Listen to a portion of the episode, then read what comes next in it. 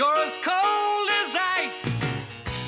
You're willing to sacrifice our love. Salut à toutes et à tous, bienvenue pour ce 30e épisode de Cold Facts. Avant de passer aux playoffs, on parle des pré-playoffs. Ça s'est passé vendredi dernier. Bien s'est fait malheureusement sortir en deux matchs par Rappersville. On va revenir et faire le bilan du club zélandais. Euh, on passe ensuite à Lausanne qui a réussi en prolongation grâce à un but de Denis Malgin à battre Zurich dans le duel des Lions et pour mener 1-0 dans la série. Et puis on termine avec euh, le duel roman, le Fribourg-Gotteron-Genève. On va regarder des deux côtés euh, du miroir, savoir ce qui s'est bien passé et moins bien passé dans ce premier affrontement.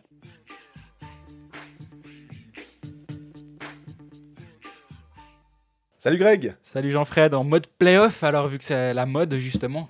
En mode on est en face euh, Déjà? Ouais, ouais, en présentiel. Le podcast en présentiel, c'est le mot qu'on connaissait pas il y a une année. Maintenant, on fait, on fait tout en pré... on fait plus rien en présentiel, même Colfax, t'imagines? Et puis, on, on, bah on, on, saura déjà à quelle sauce on, on va être mangé, euh, puisque quand on sortira cet épisode, le Conseil fédéral aura déjà euh, sorti euh, ses, ses, recommandations, en tout cas ce qui va se passer pour la suite, le plan de réouverture. Mais nous, on va d'abord se concentrer en fait sur on va revenir sur les pré-playoffs. On, on, sait que maintenant, bah, tu as dit mode playoff. On va juste faire un petit crochet parce que malheureusement pour Bien, on va plus trop en reparler euh, cette saison. Non, effectivement. Puisqu'ils se sont fait sortir en deux matchs. Euh, c'était déjà, c'est vieux hein, finalement, c'était déjà vendredi. Euh, contre euh. Pas sûr qu'on fasse une audience incroyable dans le Ceyland avec euh, ce passage sur Bienne, mais c'est une équipe qu'on a suivie toute la saison. Je dis pas qu'on nous écoute pas dans le Ceyland, au contraire, on nous écoute bien. Mais je pense que nos amis ceylandais, euh, ils ont plus envie d'entendre parler de hockey, mais bouclons quand même la boucle avec le, le HC Bienne avant de passer ben, aux choses plus chaudes, disons. On s'est quand même bien fait avoir hein, sur Bienne en, en, termes de, de pronostics, et honnêtement, je dis on le on inclut euh, environ tout le monde, sauf peut-être les 20 personnes dans le vestiaire de Rappersville, hein, parce que je vois pas, pas grand monde devait pouvait imaginer bien se faire sortir par Rappersville déjà, et a fortiori 2-0 par cette équipe de Rappersville, sachant que tout ce qu'on a dit la semaine passée, hein, ça, ça, ça, reste. Bien avait hyper bien terminé la saison, Bien mm -hmm. était très solide, et finalement Bien était à un coup de sifflet pas trop intempestif de Marc Lemeline de ne pas être en pré-playoff. Ah, et oui, le but de Gillian Colère, il y aurait eu 2-1, il aurait fallu tenir le 2-1, etc. On, ne va pas refaire l'histoire, bon, je viens de la refaire d'ailleurs. mais, mais Bien ne méritait pas forcément de jouer les pré-playoffs. Je sais qu'on n'a pas beaucoup de, de désaccords à ce micro. Ça nous a des fois pas reproché, mais euh, disons, vous êtes tout le temps, tout le temps d'accord, les ouais. deux. Ouais, ouais, c'est vrai qu'on a, on a, des avis assez semblables. Sur les pré-playoffs, bah, là, c'est vrai qu'on n'est pas totalement d'accord. Toi, tu trouves qui est moins favorable que moi. Là, il y a un peu d'eau à ton moulin qui vient d'être apporté par et Berne et Rappersville, respectivement 9e et 10e, qui ont éliminé Bienne et Davos, respectivement 7e et 8e. Complètement, mais j'ai aussi essayé de mettre un petit peu d'eau dans mon vin, pour le coup, euh, en me disant qu'en baseball, par exemple, et je parle de la MLB, euh, donc euh, américaine, c'est 162 matchs de saison régulière. Ça ouais. fait quand même... L'échantillon est assez grand. Hein. Euh, et tu peux te retrouver avec un wildcard game sur un match.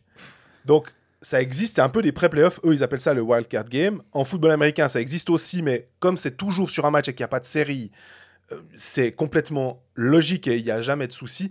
Par contre, en baseball, puisqu'après ils font des séries euh, en, en, best of 5 euh, et puis en best of 7, c'est un petit peu plus gênant d'avoir joué pendant 6 mois et de tout jouer sur un match. Mais, mais complètement. Mais c'est accepté et que ma foi, c'est comme ça. Euh, là, au moins, je me suis dit, Bienne et euh, Davos avaient au moins deux matchs, même si c'est pas la panacée. Effectivement, j'aurais préféré un best of 5 ou best of 7, mais c'était un, un, un, enfin, impossible à, à, faire dans la mesure où ils auraient été beaucoup trop fatigués.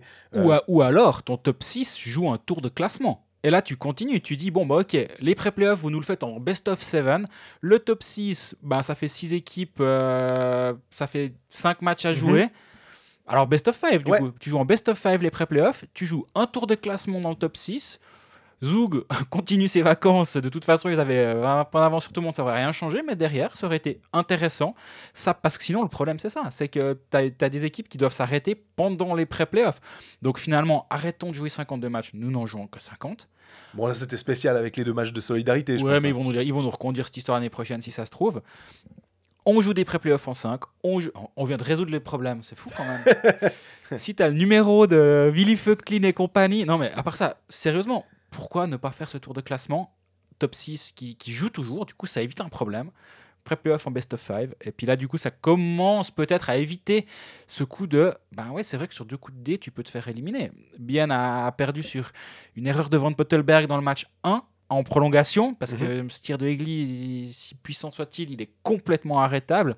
Puis le match 2, ben, ça s'est juste mal passé pour Bien. Et effectivement, en, en 4 jours, Bien passe de un but de Gillian Colère qui aurait pu les, les, quali- les qualifier en pré-playoff à euh, on part où en vacances demain?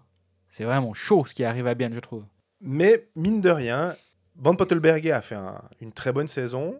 Euh, Il n'y a pas eu. euh, tu, tu- tu parles de, de ce but encaissé, mais sinon, il ne fait pas de mauvais matchs. Donc on peut, on peut Non, pas imputer sûr, ça. C'est clair que finalement, l'absence de Pouliot a dû peser, mais que là aussi, on peut dire oui, mais c'est pas un joueur qui doit faire l'équipe, aussi fort soit-il. Il fallait trouver un moyen de, de gagner euh, sans ça.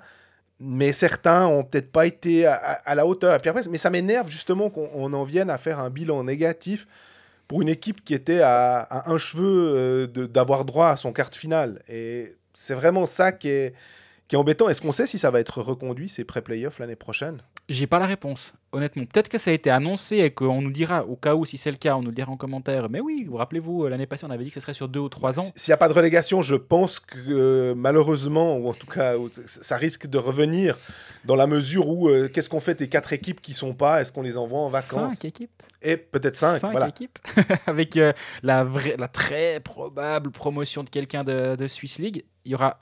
et, et ça donnerait un tout petit peu plus de corps au pré-playoff. Parce que c'est parce que c'est une, une, euh, phrase que j'ai revue assez régulièrement euh, de Plouf, no- notamment, mais sur, sur les réseaux sociaux, qui dit euh, c'est 312 matchs pour éliminer deux clubs avant les pré-playoffs. Et j'en- j'entends cet argument clairement. Bah là, si tu si as 13 équipes, tu peux commencer à dire bon, il y, a- il y a une troisième équipe qui va devoir. euh, qui, qui sera éliminée.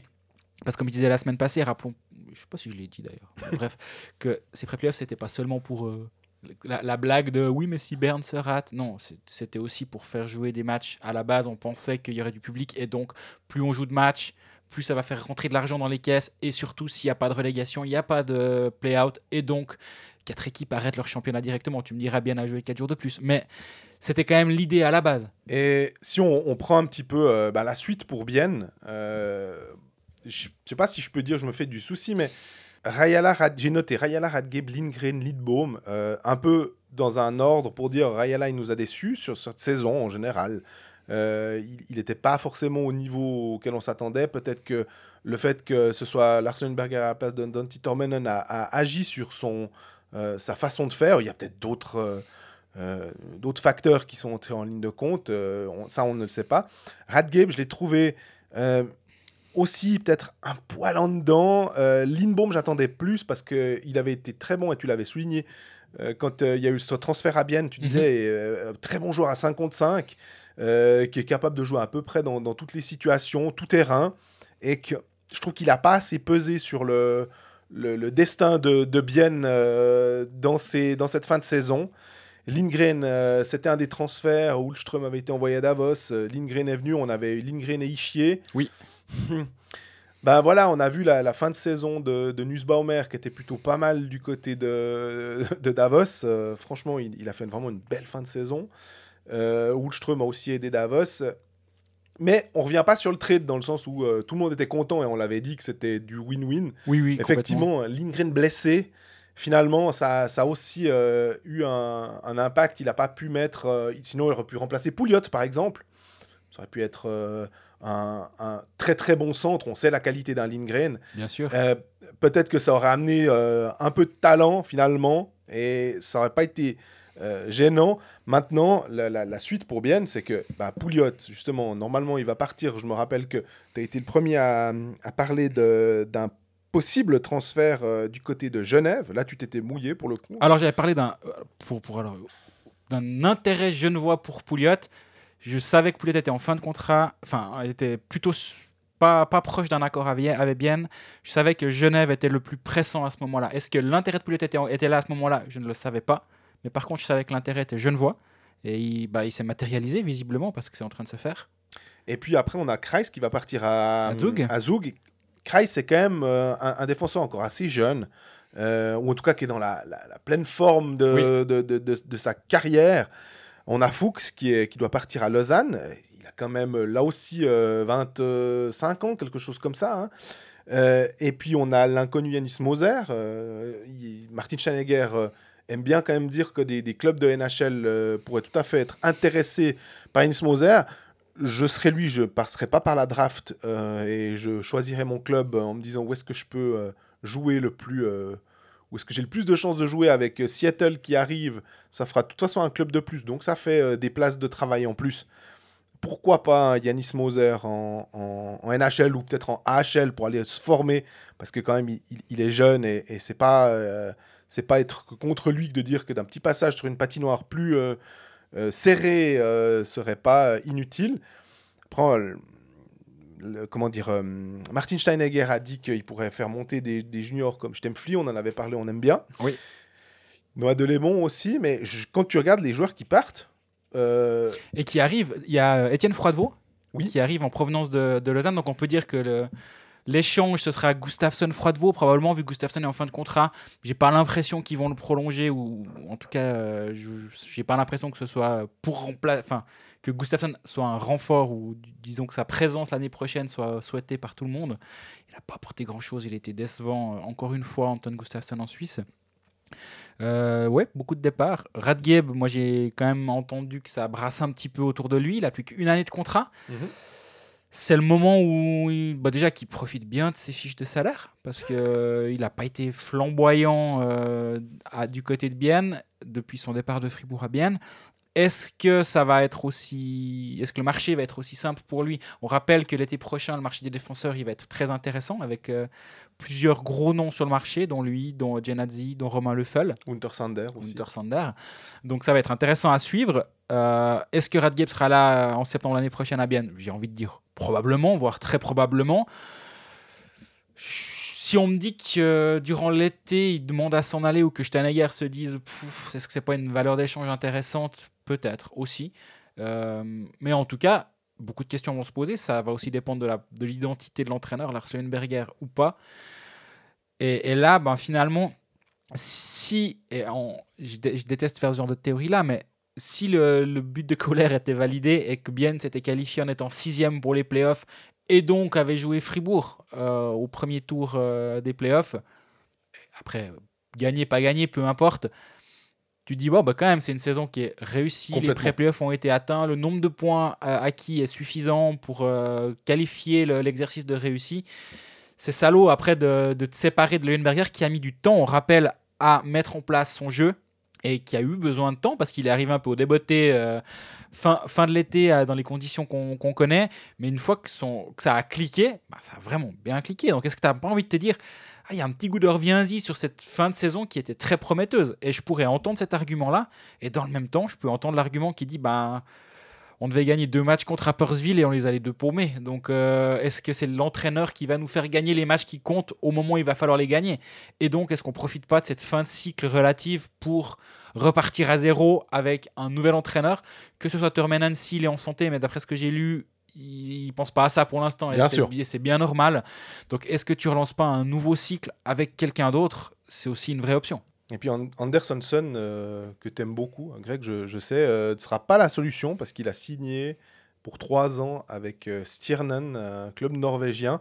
Donc ça aurait pu être aussi une sorte de continuité euh, puisqu'il était là depuis 2017. Oui. Et j'aurais pu imaginer qu'on lui fasse confiance en se disant que bah, il avait l'air de faire du, du bon boulot. Et bah non, ce sera pas lui. Ben non, effectivement. Donc là aussi, tu peux te dire, ben, est-ce qu'on repart pour un, je parlais de nouveau cycle, est-ce que finalement dire, ben, on, re- on revient avec un staff complet et on recommence quelque chose, euh, je sais pas, je, je lance un nom complètement au hasard et j'ai aucune info ou rien du tout, mais moi, il y a un gars qui s'est fait une belle pub ces derniers temps, c'est Jeff Tomlinson. Exactement. Tu me diras, c'est évi- évident, hein, il, est, il, a, il a réussi à lui gagner les matchs qu'il fallait avec Rappersville, et donc je peux imaginer que, que des clubs se disent Ah, tiens, euh, son, euh, son palmarès avec Rapperswil est quand même loin d'être crade, hein, entre euh, la promotion, Coupe de Suisse. euh, ouais, c'est solide ce qu'il a réussi à faire là-bas. pourquoi pas lui donner une chance euh, ailleurs qu'à Rapperswil, vu qu'on rappelle, euh, il va s'en aller à la fin de cette saison. Et puis, il y a aussi le, le fait que les joueurs cadres, en fait, ils les ont re-signés, mais ils ont- auront tous une année de plus. Alors, Kunti, c'est pas trop, c'est pas trop em- embêtant parce qu'il a euh, début de trentaine. Par contre, effectivement, Brunner, toujours là, il a une année de plus. Euh, Forster, euh, qui est de 1983, qui aura une année de plus aussi. Voilà, ils ont réussi à conserver certains joueurs euh, clés, mais c'est des joueurs qui, qui sont plutôt sur la deuxième partie de leur carrière, voire la fin de carrière pour certains. Ouais, moi, en fait, en début de saison, on, se posait la question sur la défense biennoise. Est-ce que ça allait tenir? Est-ce que finalement l'âge, ça peut pas gentiment devenir un problème pour certains?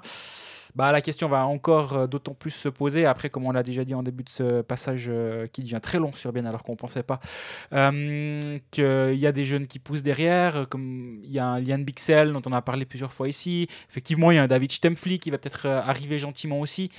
Il y a quoi faire à, l'interne, disons. Je serais plus inquiet si, c'était un club qui n'avait pas de mouvement junior ou un très mauvais mouvement junior, c'est pas leur cas.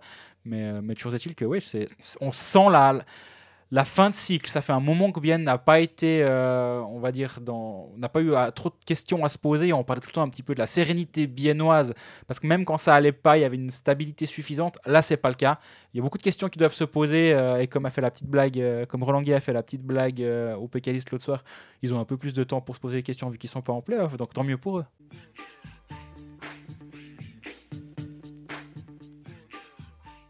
On parle playoff. Et euh, comme euh, bah, le derby roman euh, implique logiquement deux clubs, bah, on en parlera après, à la fin. On va commencer avec Lausanne qui s'est sorti d'un mauvais pas, j'ai envie de dire, parce que quand on regarde le match et on regarde un peu les statistiques froidement, bah, 39 shoots euh, à 27 pour Zurich qui aurait pu, et si on regarde aussi ces fameux euh, expected goals, hein, ces, ces- ces- ces buts escomptés, on se dit que bien que but escompté, ça commence à entrer. euh, on se dit que Zurich aurait euh, pu et dû marquer ce troisième plus que Lausanne, notamment en, en fin de, de match. Gareth Rowe a touché le poteau, c'était la 57e d'ailleurs, sur un, un wraparound où il a tourné autour de la cage, il est revenu, ça a touché le poteau. au moment où Cody Almond euh, purgeait sa pénalité euh, pour avoir balancé Troutman dans la bande, euh, 55e. Et effectivement, à ce moment-là, tu dis, Ouf, ça, ça va être chaud pour Lausanne. Complètement. Et c'est passé parce que la défense lausannoise, et puis euh, aussi un petit peu de chance, mais la défense lausannoise a tenu le coup. Et c'est finalement euh, en prolongation sur un, un move qui a foutu euh, Maxime Noro à cul, euh, si on peut dire, que Denis Malguin a, pu euh, légitimer son casque jaune de, de- de top scorer et euh, montrer que bah, il pouvait être le match winner de Lausanne. Ouais, c'est marrant. En préparant cet épisode, je me suis dit que j'allais faire la même blague que quand on avait fait une minute de silence pour les chevilles de Yannick Radgeb la saison dernière, quand Chirvenka l'avait déshabillé sur un move. Et je voulais faire la même chose pour les chevilles de Maxime Noro, mais j'étais parti trop vite sur Lausanne, j'ai pas pu le faire. Mais, mais ouais, c'est vraiment. Aux États-Unis, ils aiment bien dire il y a un sniper dans, dans la patinoire ou dans la salle de basket, ou peu importe, quand il, quand il se passe une chose pareille, t'as vraiment l'impression qu'il a, qu'il a pris une balle. Quoi. C'est- Et c'est bizarre, parce que c'est Noro, justement. Euh, Ouais, alors c'est pas le défenseur le plus solide défensivement, disons, mais c'est pas non plus un type qui sait pas patiner en arrière. Quoi. T'as un peu cette impression-là sur, ce, sur cette séquence. Malguin fait une petite feinte, mais moi j'arrive quand même pas à légitimer ce, le fait qu'il se prenne les pieds dans le tapis de la sorte. C'est vraiment étonnant. Alors après, voilà, c'est c'est les prolongations. La soirée a été longue peut-être, mais et encore, c'est la 66e minute, c'est pas non plus. euh, c'est pas la 120e, quoi. Tout à fait. Donc ouais, c'est étonnant. Après voilà, Denis Malguin a fait la différence. Si tu regardes les statistiques et, et au premier coup d'œil, tu peux te demander si euh, les, les gens qui prenaient les statistiques étaient euh, sous influence ou pas. Mais ça donne 39 tirs bloqués pour Lausanne. Alors effectivement, ils en ont beaucoup bloqué. Moi, je me suis pas rendu compte euh, à ce point-là, honnêtement. Si on regarde froidement les statistiques, comme tu disais au début, Zurich a beaucoup, beaucoup, beaucoup créé du jeu, on va dire. Est-ce que Zurich a vraiment mis sous pression de manière incroyable la défense lausannoise? Je ne pense pas. Mais par contre, dans le volume de jeu, Zurich méritait peut-être un tout petit peu mieux. Mais Zurich a aussi eu le puck les deux tiers du temps parce qu'il gagnait deux tiers des engagements. Et ça, c'est un des gros points si Lausanne veut avoir une chance d'aller euh, chercher un match à Zurich, parce que c'est Oui. quand même le but. Parce que si tu n'as pas envie de tout jouer à la maison sur un match 7, le but c'est d'aller en gagner un à Zurich. Va falloir avoir un peu plus le puck parce que Zurich va pas continuellement pro- proposer du jeu offensivement comme ça et, et ne marquer que deux buts. Donc euh, la défense euh, lausannoise a été bien solide, mais aussi André Ghetto était rarement sept fois au but pour, euh, pour un aussi peu un, un aussi petit euh, comment dire aussi petit nombre de buts ouais. à savoir zéro Il y a, tu, tu parlais des, des engagements, c'est 37 euh, gagnés pour Zurich, 22 Lausanne. Euh, il y a notamment euh, deux euh, joueurs qui ont pas un bon pourcentage. C'est Joris, c'est 6 gagnés, 11 perdus. Et on s'attendait quand même un petit peu mieux de la part de, de Joris, il faut Oui. reconnaître. Malguin, 3-12, donc 3 gagnés, 12 perdus. Ça, c'est très très mauvais. Et Malguin, on sait que c'est pas forcément le meilleur joueur aux engagements. Donc le seul qui s'en est à peu près sorti correctement, c'est Emerton avec 9-9, 50%. Donc il va falloir faire mieux, c'est clair. Euh, tu parlais des block shots, euh, Edner en a 6 notamment. Mhm. Euh, et puis on a surtout Christophe Berchi qui en a 5. Ça, c'est. Si ça a été bien calculé, euh, c'est vraiment le mode playoff où tes joueurs vedettes, ou en tout cas ceux que tu t'attends à avoir plutôt de l'autre côté de la patinoire, sont, sont efficaces. Si en plus des joueurs comme, comme ça arrivent à, à bloquer des tirs, bah, ça prouve un bon état d'esprit, euh, qui sont capables de se, de se mettre au service du collectif. J'aime bien ce- ces, ces cinq euh, lancers bloqués, mais euh, il faudra faire, euh, tu l'as dit, hein, il faudra faire mieux.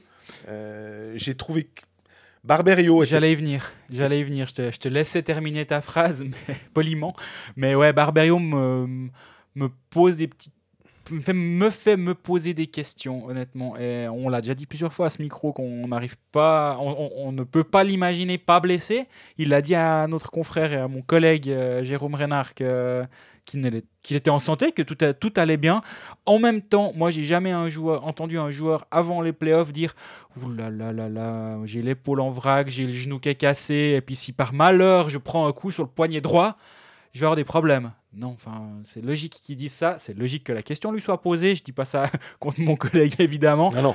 mais évidemment qu'un joueur va dire non, mais hein, je suis en pleine forme, c'est super, je pète le feu, mon épaule, non, mais tout va bien, je sais même plus laquelle j'avais mal. Non, mais enfin, faut être. Je me rappelle d'ailleurs que tu en avais parlé à un moment. euh, Que son épaule, il, voulait, a dû se faire des, faire des injections. D'ailleurs, je crois qu'il l'a, il expliqué ou bah, c'est clairement ça. C'était au mois de février, mars, Janvier, février, ouais. Ouais. Et la question, c'était est-ce qu'il allait se faire opérer ou non. Lausanne a une assurance avec Vladimir Roth, mais c'est quand même pas le même euh, calibre en théorie. Mais si tu regardes sur le 2-2 du Ricois, il, il fait un Il peu- est spectateur, Il quoi. est vraiment spectateur, ouais, alors que le, le match est censé être à huis clos. On a fait combien de fois cette blague cette saison? Souvent. beaucoup, beaucoup trop. C'est la dernière, promis.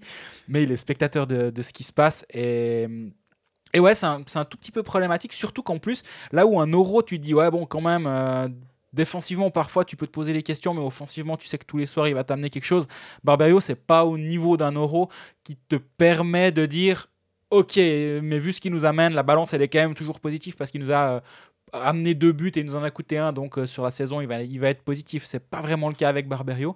Est-ce qu'un jour, euh, Craig McTavish va oser mettre euh, Vladimir Roth sur la glace? En tout cas, pas jeudi. Hein, tu as gagné ton Ouais. match 1 à la maison. euh, c'est un bilan qui est quand même positif. La, la pression était sur Lausanne de jouer à la maison, de, de ne pas foirer son entrée en playoff. Ça a été réussi. Désormais, bah, la pression, elle a changé de camp. Mais tant que la, la- la série co- ne commence qu'au moment où une équipe gagne à l'extérieur. Tant que personne n'a gagné à l'extérieur, la série n'a pas commencé. C'est très À, juste. à voir ce qui se passe jeudi. Euh, Il y a quelque chose aussi, c'est les pénalités. Euh, Lausanne, on l'avait souligné, prenait trop de minutes de pénalité. Ils ont commencé les playoffs finalement euh, de la pire des manières avec euh, bah, justement Barberio qui prend 2 minutes après euh, 3 minutes 16. Un surnombre, ça on n'aime pas non plus avoir ce genre de- d'erreur en playoff. Tu dois pas offrir ces, possibilités-là. Ils ont pris 5 fois 2. Et puis alors que Zurich, bah, que 2 fois 2. Et parmi ces 5 fois 2, il y a le 2 plus 10 de, de tu en parlais. Bah, tu parlais des 2 minutes. Il a ramassé 10 minutes pour une charge euh, euh, contre la bande, mais conduite automatique. on n'a pas eu pour l'instant de nouvelles, je crois, de la part des. Au moment où on enregistre cet hein. épisode, y a rien n'a été ouvert. Est-ce qu'il est passé entre les, à travers les mailles du filet?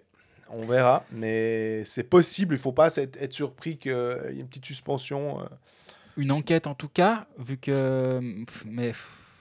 Ouais, je sais pas, c'est dur à dire parce que tu vois un peu que, que Troutman lui aussi se prend un tout petit peu les pieds au moment où. Enfin, c'est simultanément, il y a Troutman qui a, qui a un peu les patins euh, décollés. euh, et au- si, si cette charge elle, elle intervient une demi-seconde avant, il l'appuie presque. Enfin, il l'accompagne. Là, ben, elle est- ouais, c'est difficile. Moi, moi je, je- j'imagine qu'il n'y aura pas de conséquences, Mhm. mais je- si on me dit qu'il y en a, je je suis pas pas totalement pas totalement estomaqué. Je vais pas euh, avec euh, les fourches à Gladbrook pour euh, pour manifester, disons. Mais par contre, alors, ce qui est positif pour Lausanne, c'est que les trois buteurs sont Udon, Kenins et Malguin.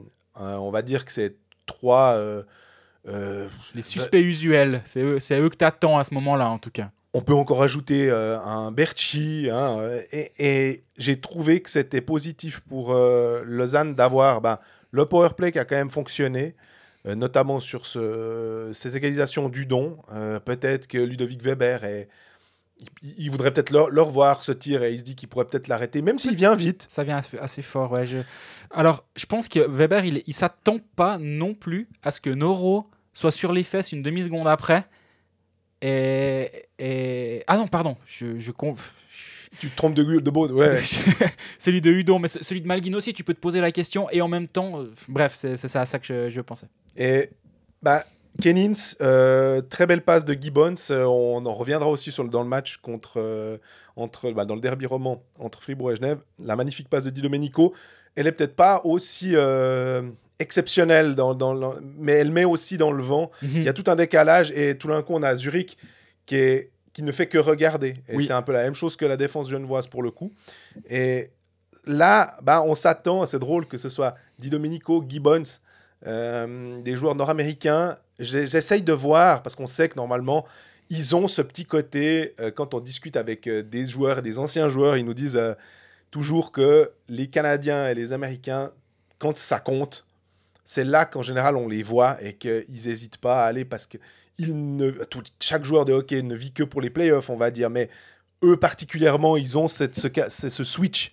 Ils sont capables de faire cette différence. Et là, j'a- j'attends de, voir encore un peu plus, mais je, trouve que c'est déjà assez encourageant d'a- d'avoir ce, Gibbons qui est, euh, qui est pas si mal que ça et qui démontre son intelligence de jeu.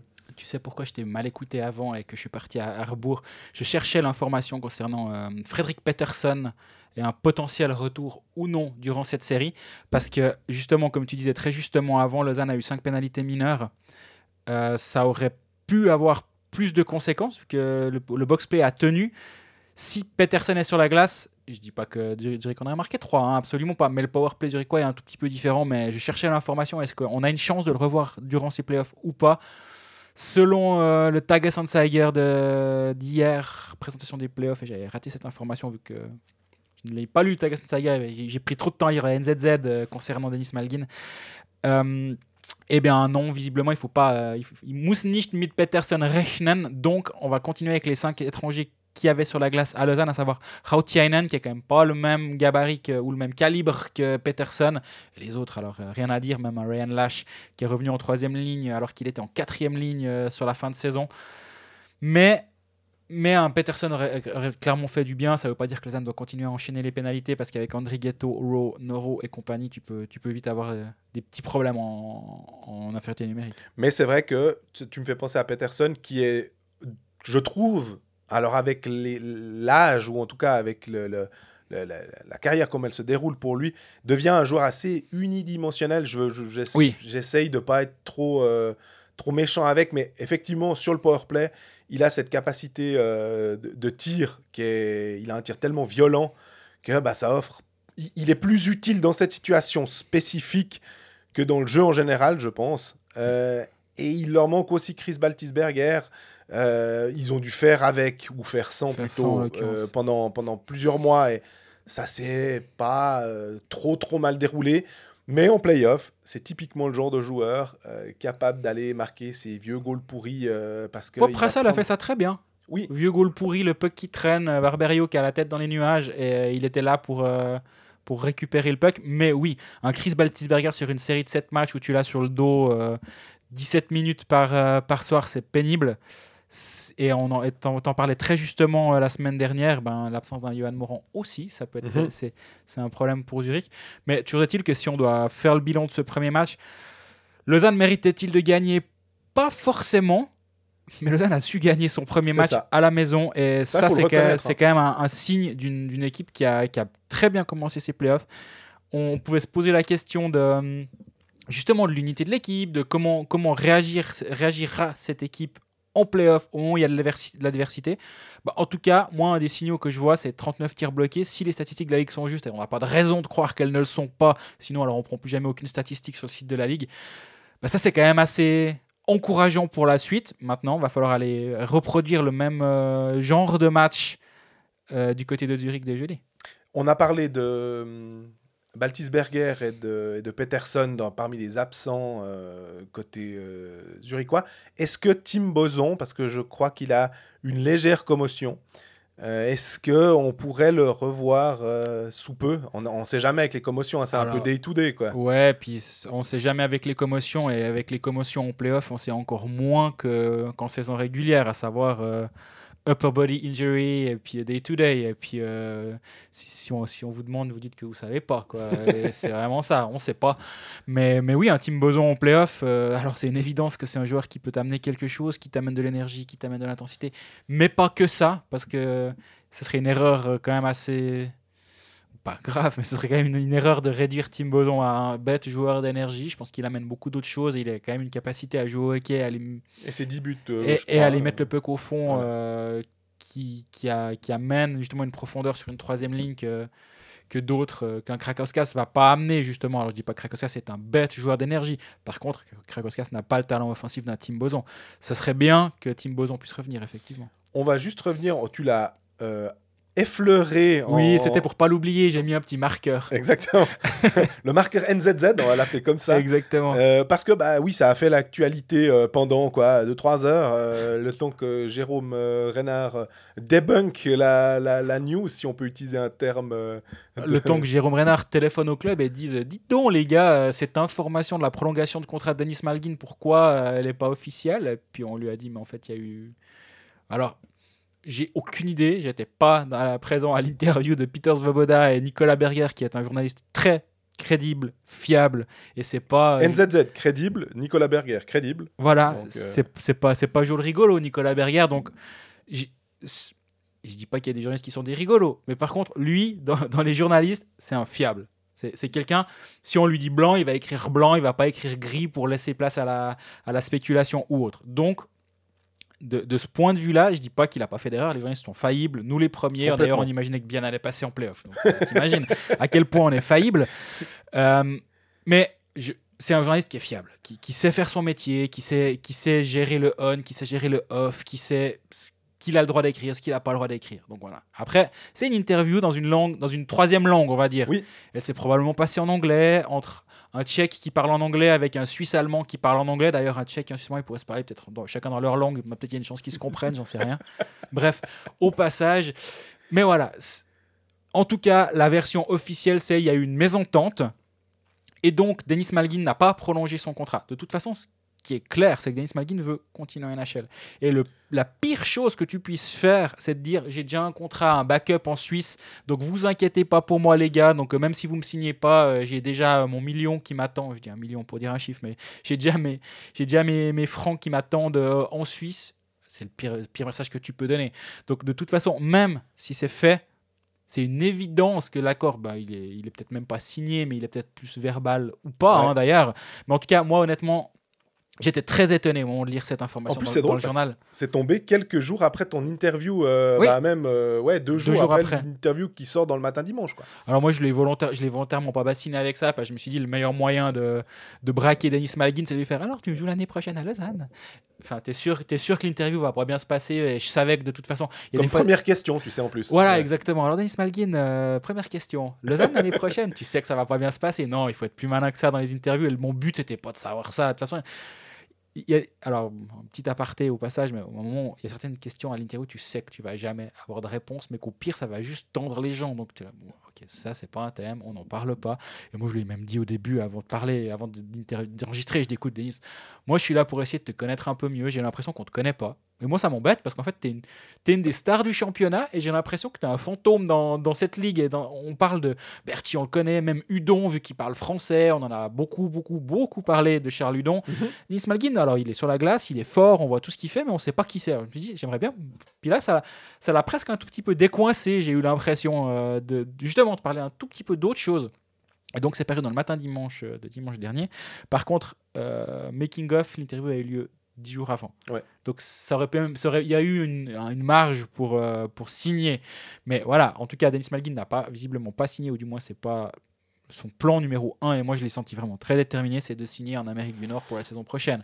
Maintenant, la question que je me pose, c'est ce- co- comment ça se passe, dans- vu qu'il est prêté par Toronto à Lausanne, est-ce que les, les conditions pour l'obtention d'un cinquième étranger sont réunies ou pas? J'ai vraiment pas la réponse à cette question. Mais il est prêté par un club à Lausanne. Il n'était pas sous contrat avec Lausanne, ou je sais pas comment, comment se passe la... Comment formellement ça se fait Moi, je ne signe pas les contrats des joueurs et je sais pas comment c'est c'est réglé. Est-ce que c'est un contrat entre Toronto et, et Lausanne et que Malguin il, a aussi il signe aussi un truc avec Lausanne Très probablement. Hein. Mais comment formellement ça, ça impacte l'éventualité d'un cinquième étranger si Malguin signe pour la saison prochaine à Lausanne et qu'il part en NHL Parce que c'était quand même ça la, la thématique intéressante. C'est est-ce que, est que Lausanne aura droit à 5 étrangers en cas de départ de Malguin si Malguin était sous contrat? Ça fait beaucoup de si.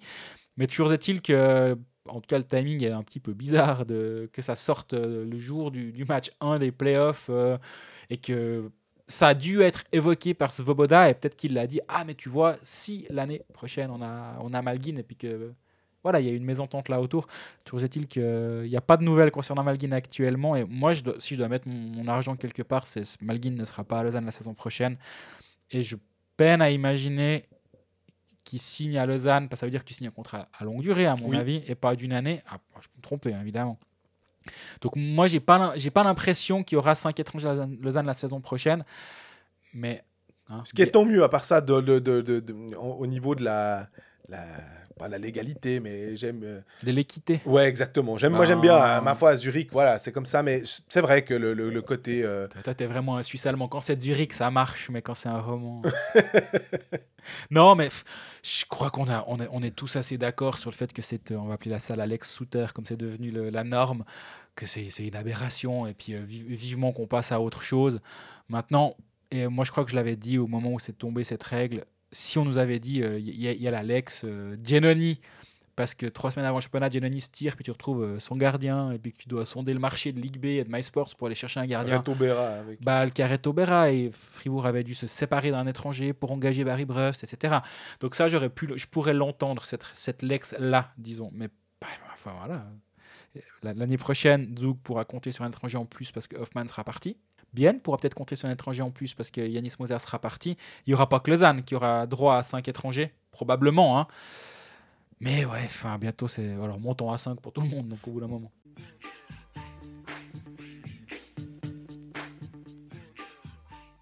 Voilà, on va terminer cet épisode. Rassurez-vous, il y aura encore un, un peu de blabla hein, euh, par euh, C'est le début de la fin. Fribourg-Genève. On a d'habitude on, on fait nos pronostics. Euh, là, comme il y a des matchs le jeudi et le samedi, eh ben, on a décidé qu'on allait euh, parier euh, ou pronostiquer sur les matchs de samedi. Ouais. Comme ça aussi, on aura eu euh, deux, euh, deux matchs de, de la série pour se faire une idée un petit peu plus claire de ce qui va se passer plutôt que de, de mettre pour les matchs de, en fait, de demain, quoi, de jeudi. Mais surtout, ça veut dire quoi? Ça veut dire qu'il y a un autre épisode avant matchs de samedi? C'est ça que tu es en train de nous dire? Ça, je sais pas. Je peux pas dire. Ah, attends, attends, attends. Grosse coupe Deux épisodes hebdomadaires de Colfax On verra, on verra. Non, oui, alors effectivement, euh, si, si tout se passe bien, euh, vendredi, euh, après le match 2, on sera de retour vers 17h à l'heure de l'apéro, vu que les terrasses seront toujours pas ouvertes. Ben, on fait un- pas... On, vous passera encore un petit peu le temps avec un épisode, euh, pas bonus, avec un, un épisode playoff. Euh, qui sera forcément plus court, puisqu'effectivement, il y aura un, un peu moins de clubs aussi. euh, Exactement. Mais ça permettra peut-être de parler euh, de- des, autres, des autres matchs. Donc, on passe à ce match qui m'a, je- vais dire pas surpris, parce que c'est pas le cas, mais où j'ai été épaté par l'engagement fribourgeois. Fribourg qui était mieux classé en saison régulière que Genève, donc jusque-là, il n'y a pas de souci. Mais c'est vrai qu'on avait aussi, euh, on, on attendait avec impatience de voir euh, la réaction euh, des deux équipes, mais aussi la réaction fribourgeoise qui, malgré la troisième place, était peut-être pas forcément le favori pour tout le monde dans cette série. Et pour nous, et vu qu'on se plante tout le temps, bah je pense que les Fribourgeois sont très contents. Exactement. mais alors, j'ai j'ai vu un 2 à 1 pour le score, mais Mhm. honnêtement, à un moment, euh, Genève a vraiment poussé à la fin et aurait pu éventuellement égaliser si la canne de Stolberg n'avait pas empêché Fer de, de contourner ou de, de glisser le puck derrière Berra en toute, toute fin de, de troisième tiers. Avant ça, il faut rendre à César ce qui appartient à Gauthieron. C'est quand même un match super solide Ouais.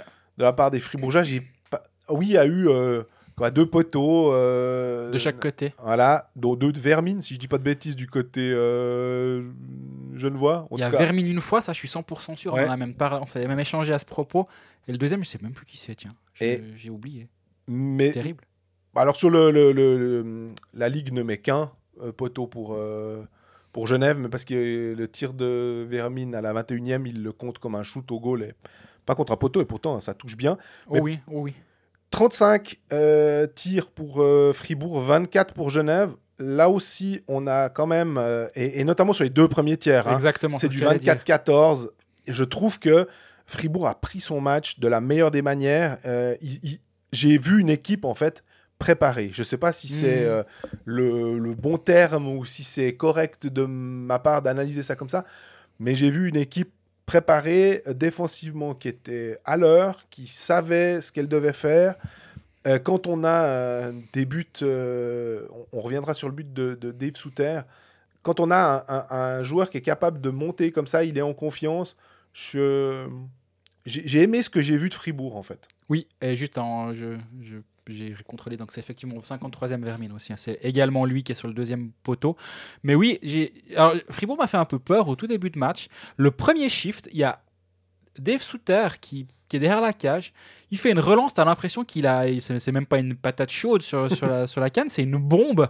Et du coup, il s'en est vraiment débarrassé contre la bande. Et ça passe en deux jeunes voix. S'il y en a un des deux qui, a la, canne suffisamment longue et qui inter- intercepte, c'est du 2 contre 0 contre Berra. Il y a 12 ou 13 secondes de jeu. Là, tu dis, ouf, ouais, là, c'est les jambes, elles sont un petit peu en coton du côté de Fribourg, tu as l'impression. Et à ce moment-là, tu te dis, ah, ça va être compliqué. Ça peut en tout cas devenir compliqué. Ça l'a pas été. hein. Finalement, derrière, Fribourg a été effectivement très solide après ces quelques minutes un peu de flottement au début. Euh, on a une équipe de, de Fribourg qui a été bien. Moi, ce que j'ai beaucoup aimé, c'est le- la décision finalement de, de Christian Dubé de faire confiance à ses lignes 2 et 3 en sacrifiant entre guillemets sa ligne euh, de parade, on va dire Stolberg, Desharnais, Motet, en les envoyant shift après shift sur la première ligne de, de Genève. Et moi j'aime bien comparer ces matchs de playoff à des, des petites parties d'échecs. Et là, le, le, il a clairement bloqué la, la, la reine adverse. Je sais pas si Linus Mhm. Mark c'est la reine de, de Genève Servette ou, ou en tout cas c'est pas. ouais, bref, arrêtons là les histoires d'échecs. Mais il a bloqué la reine adverse. Euh, et euh, en disant mes lignes 2, 3 et voire 4 vont, a- avoir une chance contre chacune sa ligne respective derrière. Et c'est exactement ce qui s'est passé. Euh, a bouffé Winnick sur les engagements. Donc euh, ça donnait, je crois, 12-6 après deux tiers en faveur de Dernay. Ce qui a forcé Patrick Aymon à réagir et à lui, bah, du coup, faire un counter-move et à mettre Vermine sur sa première ligne à la place de Vouillamo. Vouillamo, on l'a très peu vu sur la première ligne pour essayer de compenser ça et de gagner l'avantage sur le premier, le premier, euh, les, affrontements des premières lignes. Mhm. Comme tu coupes ton banc en troisième tiers, c'est un peu plus facile de justement de faire ce, ce move-là. Vermine était centre de troisième ligne, on l'a très peu vu. Et durant le dernier tiers, bah, ça a fonctionné. La ligne 1 de, de Genève a vraiment mis de la pression. Vermine touche le poteau, Omar se crée une très grosse occasion. Euh, Berra fait un gros arrêt. Mais en sacrifiant sa première ligne, Christian Dubé s'est dit Ok, derrière ça tiendra et ça, ça fera la, la différence. Et le deuxième but, c'est Di Domenico qui fait le job. Alors après, c'est Dave Souter qui. Toi, tu, tu m'as dit quoi? C'est Dave Patrick Laine Souter. Ouais.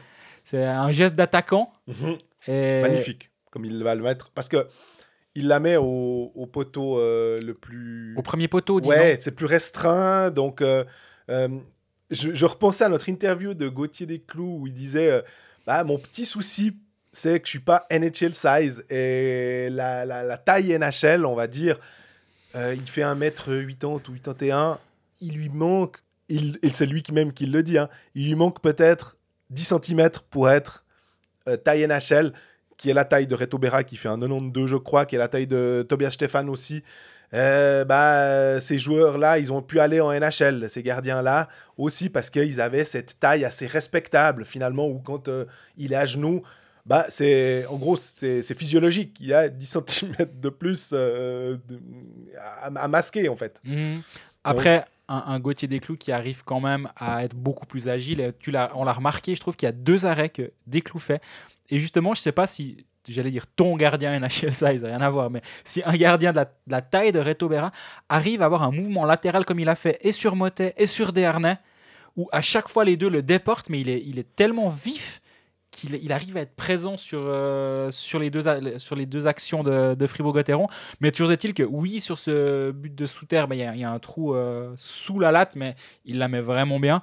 Mais durant ce deuxième tiers, Desclos a tenu Genève dans le match, aussi parce que Fribourg a été très bon. Fribourg, c'était vraiment solide, je trouve. C'était construit défensivement, mais offensivement, il y avait- il y avait du jeu qui était produit. Et il y a la latte de Julien Sprunger, on parlait des poteaux de Vermine avant, mais il y a la latte de Julien Sprunger, Di Domenico touche aussi euh, un montant. Donc, euh, ouais, globalement, Fribourg a tenu la route. Et moi, il y a quand même un truc que j'ai pas compris sur le moment et on se l'est fait expliquer à, à la fin parce que on peut pas tout, enfin, on peut pas tout voir. Mais moi, quand je vois l'alignement du 1-0 sur la glace, t'as Eren deuxième ligne, t'as Valzer troisième ligne qui prend l'engagement. qui prend l'engagement et t'as Schmidt quatrième ligne. Tu dis, bah, coup de shaker, qu'est-ce qui s'est passé? Et du Benzadia, ben, fin de power play, donc forcément, tu as un petit moment de brassage où, euh, bah, surtout que Fribourg tire beaucoup sur son premier power play. Donc, tu as Sprunger qui était sur la glace un bon moment, tu as Desharnais euh, euh, qui était sur la, glace- la glace un moment, et pas Stolberg. Motet sur la glace un bon moment. Donc, ça a brassé. Il dit, mais alors, euh, bah, j'ai envoyé ces trois-là, mais c'était plus de la chance qu'autre chose.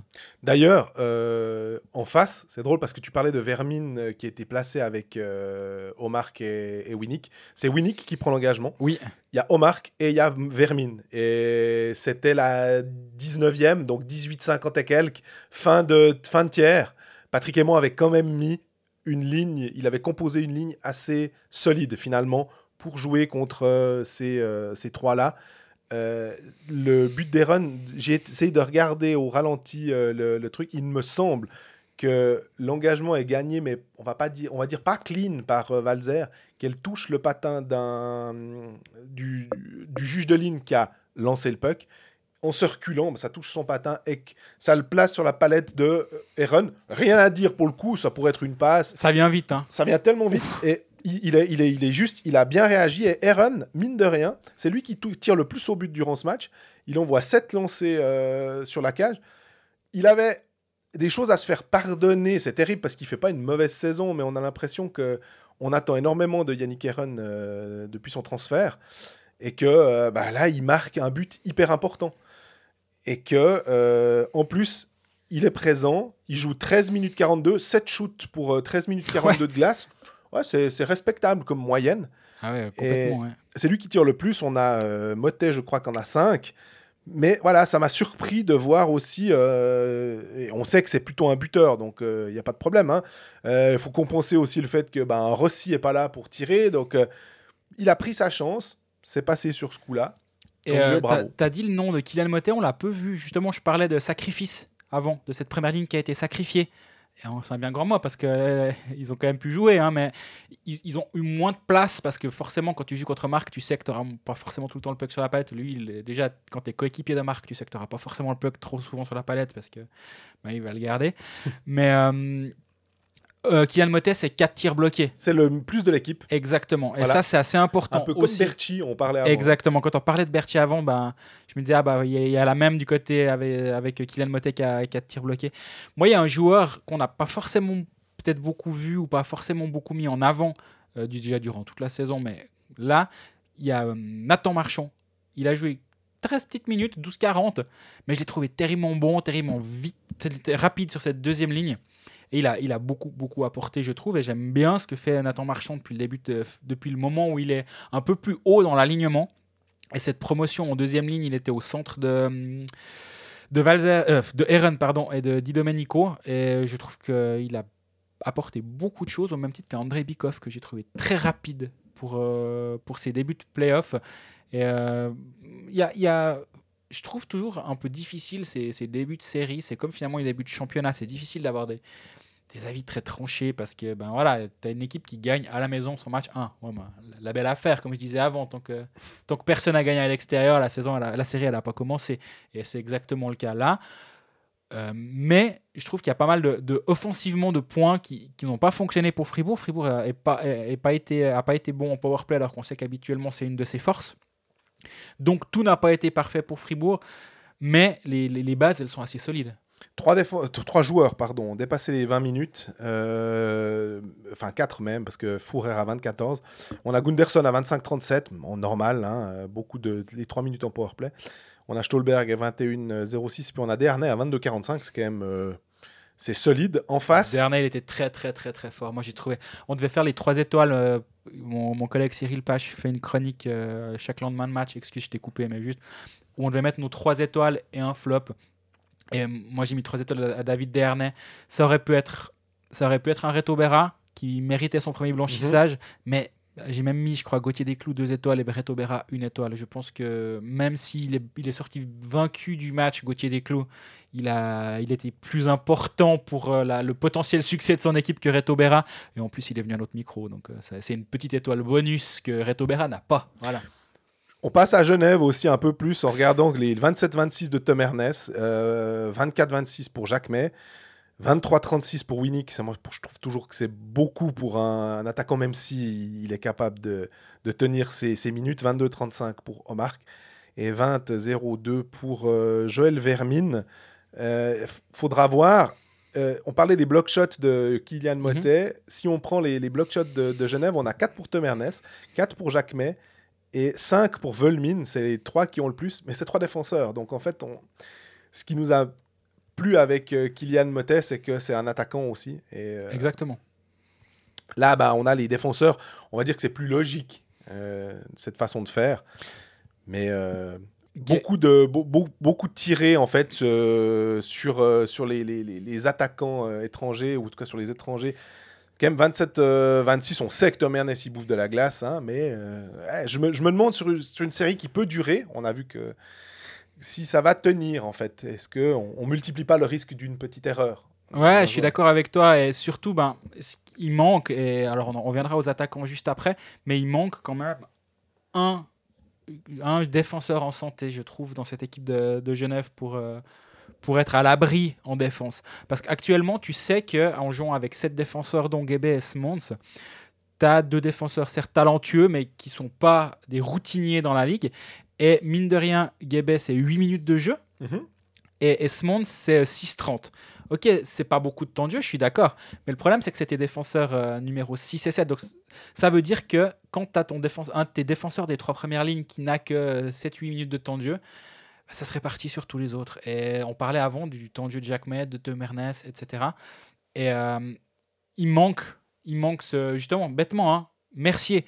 Il fait pas de bruit, tu le vois pas beaucoup durant la saison, mais qu'est-ce qu'il est important avec ces 18 minutes qu'il peut t'apporter? C'est 10 minutes de plus que, Que Guébet. que Guébet. Et ces 10 minutes de, de temps de glace, euh, t'enlèves 3 à chacun. T'enlèves 3 à Jacques May, à Tom Ernest, à, à Lecoultre, ou 2,30 à tous les autres avec Carrère en plus. Mais là, on a parlé beaucoup de la, de la défense genevoise, mais finalement, ce qui, a aussi pêché, parce que Genève n'a finalement pris que deux buts, c'est l'attaque. Et, euh, et ben finalement, dans, dans l'attaque de, de Genève Servette, il manque Noah Rodetton et Richard, ce qui fait que bah, il manque du monde. Il manque du monde. Du coup, tu as, Montandon qui commence à jouer euh, en powerplay, même. Ça m'a étonné euh, Ouais. qu'il était en Bon, powerplay. c'était contre le 6 contre 5 quand il, Il sort était- le gardien. hein. Exactement. Euh, C'est lui qui marque d'ailleurs. c'est lui qui marque d'ailleurs. Mais il manque un petit peu de cette profondeur. Justement, il te retrouve avec une troisième ligne, Patry, Vermin, Smirnovs. Alors que avec tout le monde en santé, à la place de Patry et Smirnov, t'as Rod et Richard.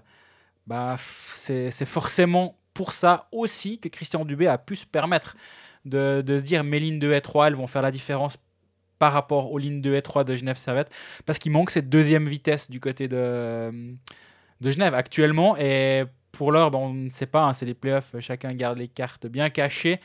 Euh, apparemment, Richard est censé revenir un petit peu plus vite que Noah Rod. Mhm. Euh, mais vite, il faudrait que ce soit assez vite parce que offensivement, il manque quand même. hein. Et aussi pour les engagements, parce que ça permet d'avoir une. bah, tu l'as souvent dit, hein, euh, le meilleur exemple, c'était Yann Kovar contre euh, Mhm. Genève. C'est quand tu as le puck, bah, l'adversaire l'a pas. C'est c'est une lapalissade, évidemment, mais le but, c'est de priver l'adversaire du puck, ou en tout cas de lui faire aller chercher, de, de, de- de devoir créer quelque chose. Et quand euh, euh, tu as un but comme le but de Heron, c'est consécutif à un engagement en zone offensive pour euh, Fribourg, et ça fait but. Et c'est ce petit genre exact. de détail, vu qu'on a des matchs qui se jouent, même le Zouk Bern qui se joue à 4-2, le- je mets de côté le, le, match de Rapperswil Lugano, et encore, euh, quand Profico marque le 3-2, euh, on est là, c'est la 42e minute ou 43e. Oui. Euh, c'est pas la, euh, c'est pas la troisième minute de jeu, donc il y a, y a- les matchs sont quand même relativement serrés. Et il faut profiter de n'importe quelle occasion. Et l'occasion, sur un, que ce soit un set play euh, fait sur un engagement ou pas, l'important c'est de se dire que bah, tu es plus proche du but, de, du but adverse et tu as de meilleures chances de, de la mettre au fond. Et là, vraiment, Richard, ouais, je l'attends euh, pour Genève, tout simplement parce que ça permet déjà d'avoir une ligne plus forte, comme tu disais avec Rod et Vermin. Ça permet de dispatcher un petit peu le, le talent, de le diluer sur euh, les, autres lignes. Et puis, ben, la quatrième ligne, tout d'un coup, bah, tu as peut-être aussi des joueurs que tu peux mettre euh, si tu veux de l'énergie. euh, tu fais peut-être pas jouer Cast 12 minutes, euh, 44. Tu fais peut-être pas jouer euh, euh, d'autres joueurs à ce niveau-là. Tu, peux euh, mieux répartir. Ouais, je suis d'accord avec toi parce qu'après, du, coup, tu te retrouves avec un Patrick qui a joué 9 minutes, mais on l'a très peu vu. Et euh, si tu peux mettre Richard au centre qui va gagner ses engagements de manière un peu plus dire, régulière que Joël Vermine qui s'est retrouvé à ce centre de troisième ligne pendant deux tiers où il a les engagements, il est à 2 deux, sur, deux gagnés sur 6. Bah, c'est ce que tu disais avant. Il, manque cette, euh, ouais, cette présence d'un centre fort en troisième ligne. Et si tu as Richard là, Vermine sur son aile et Patry de l'autre, par exemple, ça, ça donne une. euh, ouais, je, je parle de deuxième vitesse, je sais pas comment le dire autrement, mais d'être capable de, de, de, de gérer la troisième ligne en face où tu auras un Samuel Valzer à cet endroit-là. Et Samuel Valzer comme centre de troisième ligne, bah, c'est c'est assez solide. C'est temps, en plus, il est, on l'a vu cette, cette année, il est bon. Il est très bon. ouais. Euh, on parlait de Sandro Schmidt aussi, qui a, qui a un temps été centre. Euh, Il le met maintenant en quatrième ligne, euh, Sandro Schmidt, je crois, hein, si je dis pas de bêtises. Oui, Sandro Schmidt est en, troisième, en quatrième ligne et Nathan Marchand passe en deuxième. Il y y y a plein de, de- de petites euh, touches au- à l'effectif qui, qui, euh, que, que Christian Dubé a fait au, au cours de la- de l'année, de la saison. Et là, ça a l'air de bien fonctionner. Après, on sait bien comment ça se passe en playoff. La vérité du mardi ne sera peut-être plus celle du jeudi. Et, et c'est finalement ça qui est assez... C'est d'ailleurs pour ça qu'on revient vendredi, parce que tout ce qu'on dit aujourd'hui, ce sera effacé euh, jeudi soir vers 22h30. Mais je pense quand même le- la géographie qu'on fait de ce match-là est finalement de se dire que euh, Fribourg a bien démarré et que Genève, alors qu'ils ont eu quand même leur, euh, leur semaine aussi de, de congé, ils avaient quand même aussi ce boost finalement de se dire ce ouf de soulagement qui te permet de travailler plus dans la sérénité. Donc normalement pour moi, deux entraîneurs en plus euh, novices à ce niveau-là, hein, leur premier playoff, euh, finalement, euh, on était dans une, c'était similaire pour les, deux équipes. Il n'y avait pas un avantage certain. Là aussi, on n'accordait pas un avantage monstrueux à l'une ou l'autre. Donc, on a été assez servi. Mais euh, autant la, réaction fribourgeoise m'a surpris euh, en bien dans, dans ce match-là, autant effectivement, j'attendais peut-être un petit peu plus de Genève que cette réaction extrêmement euh, forte en, fin de match, mais c'est ces réactions qu'on voit souvent euh, dans ces matchs serrés où tu te dis ouh là là, il aurait pu avoir un, un but, euh, Fer aurait pu marquer, ouais ouais, mais si tu t'y prends un peu avant, bah t'as des prolongations comme euh, lors de Lausanne Zurich, on va Ouais, dire. j'ai vu pas mal de réactions justement sur cette action de fer euh, où oui, mais il y a une faute de Stolberg. Ouais, la belle affaire. Ok, tu donnes deux minutes à Stolberg parce que t'estimes que bah, ça veut dire que tu joues à 6 contre 4 pendant les 7 dernières secondes. Là, encore une fois, la belle affaire. Et, et Genève n'aurait pas mérité d'égaliser à ce moment-là, malgré un excellent dernier tiers, je suis d'accord. Mais après deux tiers, c'est 24-14 les shoots. Et c'est 24-14 les shoots, mais la, la proportion de- d'actions dangereuses, elle est la même. C'est pas euh, 20 24 tirs de la ligne rouge, quoi. C'est pas 24 dégagements interdits qui ont, terminé sur le gardien. Donc, euh, Fribourg a mérité cette première victoire, mais on s'attend à une série longue, disputée et très serrée entre les deux équipes. Et je pense vraiment, vraiment qu'on va être servi. Et ce premier match m'a presque conforté dans cette, euh, dans cette impression-là, surtout si Richard revient. Et il faudra aussi que du côté de Genève, bah, il y a un peu de soutien de la part. euh, je crois que tu. Est-ce que tu as parlé Non, je ne crois pas que tu as parlé de Miranda, mais. Non. Moi, Miranda. C'est la première euh, fois, je crois, depuis se faire le 14 novembre que je n'ai pas parlé de Miranda dans un épisode. Mais Moi Miranda, par exemple, j'attends aussi de leur part euh, ce ce secondary scoring, comme on dit en NHL. Donc le, le- le- le- mais, mais c'est presque primary scoring pour le coup, parce qu'ils font quand même partie des- du top 6 normalement. Donc euh, euh, le, le secondary scoring, ce serait plutôt Arnaud Montandon, Patry, euh, Vouillamo s'il n'est pas sur la première ligne, etc. Les lignes 3-4 qui devraient. J'attends plus aussi de, de ces joueurs-là. Mhm. Et bah, ils devront se sortir aussi euh, pour peut-être compenser, parce que si Rod n'est pas là, euh, si euh, Richard peut parvenir, bah, c'est à eux qu'on fera appel et pas forcément que à faire Winnick, Omark, qui, oui, euh, doivent performer. Au bout d'un moment, euh, s'ils jouent 23-24 minutes pour les attaquants, euh, bah, tu, tu vas pas être capable de le faire euh, sur une base aussi régulière que si tu joues peut-être euh, 19 ou 20 minutes. Ouais, puis euh, là où je te rejoins complètement, c'est Tyler Moy, c'est près, d'un quart d'heure de jeu, zéro tir cadré. Et Marco Miranda, c'est 16 minutes de jeu, zéro tir cadré. Et à faire, il y en a 3. Donc, c'est-à-dire que cette ligne-là, elle a 4 tirs cadrés entre Fer, Miranda et, Moy. C'est vraiment peu. Et tu as complètement raison. Un, Tyler Moy, il est censé être ce buteur. Finalement, là où le facteur X a été Yannick Eren, ça aurait très bien dû ou pu être, d'un point de vue genevois, ça aurait pu être ce Tyler Moy, justement qui n'est pas ton scoreur primaire pour parler un peu, euh, faire du québéquisme, mais qui est cette deuxième vague qui n'est pas arrivée du côté de Genève et elle est arrivée du côté de Fribourg avec Eren. Le deuxième but, c'est Di Domenico. C'est Souter qui le marque, mais c'est Di Domenico qui fait tout le travail. Ça n'est pas arrivé du côté de, de Genève. Il a fallu avoir un homme de plus sur la glace en fin de match et d'avoir cette espèce de poussée euh, désespérée pour euh, marquer un but. Mais sinon, à 5 contre 5 et euh, dans, dans le flow normal du jeu, on n'a pas vu cette, euh, cette poussée-là. Ce qui sera intéressant aussi lors du deuxième match et lors des deuxièmes matchs en général, mais nous on s'occupe évidemment plus de, de ce- ce- cette série-là et de Lausanne, c'est le fait que les entraîneurs à la domicile auront le dernier changement et que ça peut aussi agir puisque tu disais que lors des, euh, des lignes matchées l'une contre l'autre, et ben là normalement Patrick Aymon aura la possibilité de mettre ce qu'il veut puisque c'est lui qui aura le dernier choix, euh, de mettre la ligne qu'il veut euh, opposée à la ligne fribourgeoise. Exactement. Et c'est là où, mm, si Richard est sur la glace, je serais pas complètement surpris qu'on voit Tanner Richard aller à l'engagement contre David Dernay, par exemple, pour justement essayer, lui, de, contrer le move de, Christian Dubé, ou alors il se fait confiance et il, il y a plusieurs options pour euh, Patrick Aymon. Ça peut aussi être de renforcer sa première ligne et de mettre Vermine à l'aile de la première ligne et de se dire, bon, bah alors, euh, vu qu'il veut jouer les grands canons en première ligne, bah, à moi de- de- d'en amener un plus gros en première ligne pourquoi pas, même sur 60 minutes, ça me semble un petit peu tendu. Par contre, si Richard revient, de se dire, ben voilà, moi je match, ma Vermin, Richard, et peu importe qui sera l'autre ailier, vu que Rod ne devrait pas encore être de retour, probablement, contre Desharnais, Stolberg, et après, ça veut dire que je peux envoyer Winnick, Vermin, pardon, Winnick Omark contre une autre ligne. Et là, tu peux dire, bah, si j'envoie cette ligne-là contre euh, Sprunger, Valzer, peut-être il y a moyen de- de- d'avoir un avantage à cet endroit-là. Donc ça va être passionnant de voir l'ajustement de Patrick Aymon dans, dans, le, dans les affrontements euh, des lignes pour ce match numéro 2, en partant du principe que les lignes resteront les mêmes du côté de Genève, ce qui n'est pas complètement certain non plus.